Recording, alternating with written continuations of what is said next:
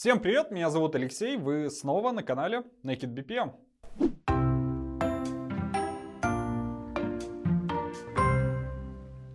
В прошлый раз мы начали большую тему моделирования бизнес-процессов. Э, посмотрите, если пропустили. Сегодня начнем разбирать нотации описания бизнес-процессов. Пойдем от простого к сложному.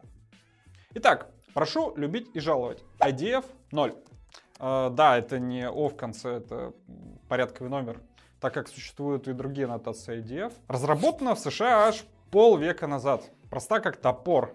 Набор символов сводится к прямоугольнику и стрелкам. После этого ролика вы сразу сможете читать диаграммы процессов в IDF 0. Э, начнем разбираться. Итак, в одном из первых выпусков Naked BPM я рассказывал про анатомию бизнес-процессов, про входы и выходы процесса ну и ресурсы процесса. Суть нотации IDF 0 как раз показать в доступном виде всю эту информацию на одном листе. Нарисуем прямоугольник. Это наш бизнес-процесс. Подпишем его. Правило просит давать название в э, глагольном наклонении. Выполнить заказ, а не выполнение заказа. Слева по стандарту рисуется вход. Справа выход. Довольно логично. Например, для оконной компании на входе в процесс обработки заказа может быть заявка на окна. На выходе выполненный заказ. Снизу в прямоугольник заходит стрелка, в которой отображаем механизм исполнения, то есть исполнителей. Это будет работоспособный персонал, вовлеченный в процесс. Сверху в прямоугольник заходит стрелка управления. Управление определяет условия, необходимые процессу, чтобы произвести правильный выход. Это могут быть должностные инструкции, регламенты, ну и так далее. Часто встречаю вопрос, как отличить механизм от управления.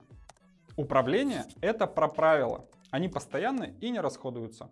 Механизм же — это топливо процесса. Это ресурсы. При большом количестве экземпляров процессов мы вполне можем использовать те же самые правила и регламенты.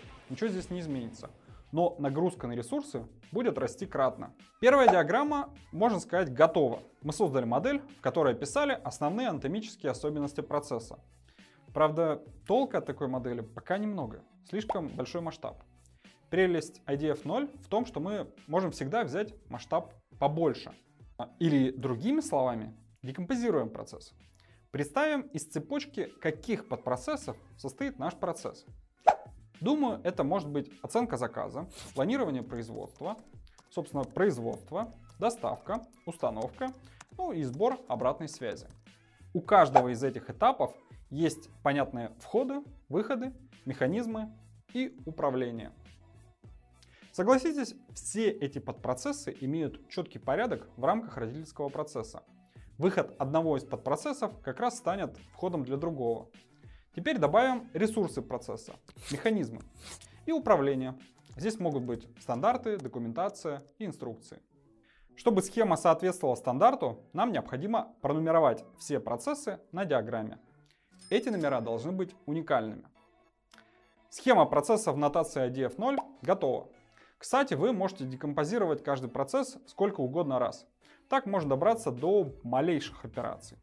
IDF 0 ужасно проста, но все же это стандарт. То есть это не просто абстрактная схема, а четкие правила.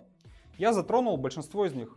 Целиком текст стандарта можно найти в интернете. Но я честно рассказал вам почти все. В чем прелесть стандартов? Вы сможете общаться с другими специалистами и обсуждать детали реализации. И общение ваше будет идти на одном понятном всем языке. Кстати, существует большое количество различных программных средств, которые поддерживают данную нотацию. Самый простой вариант использовать для рисования Microsoft Visio, но есть и более подходящие продукты.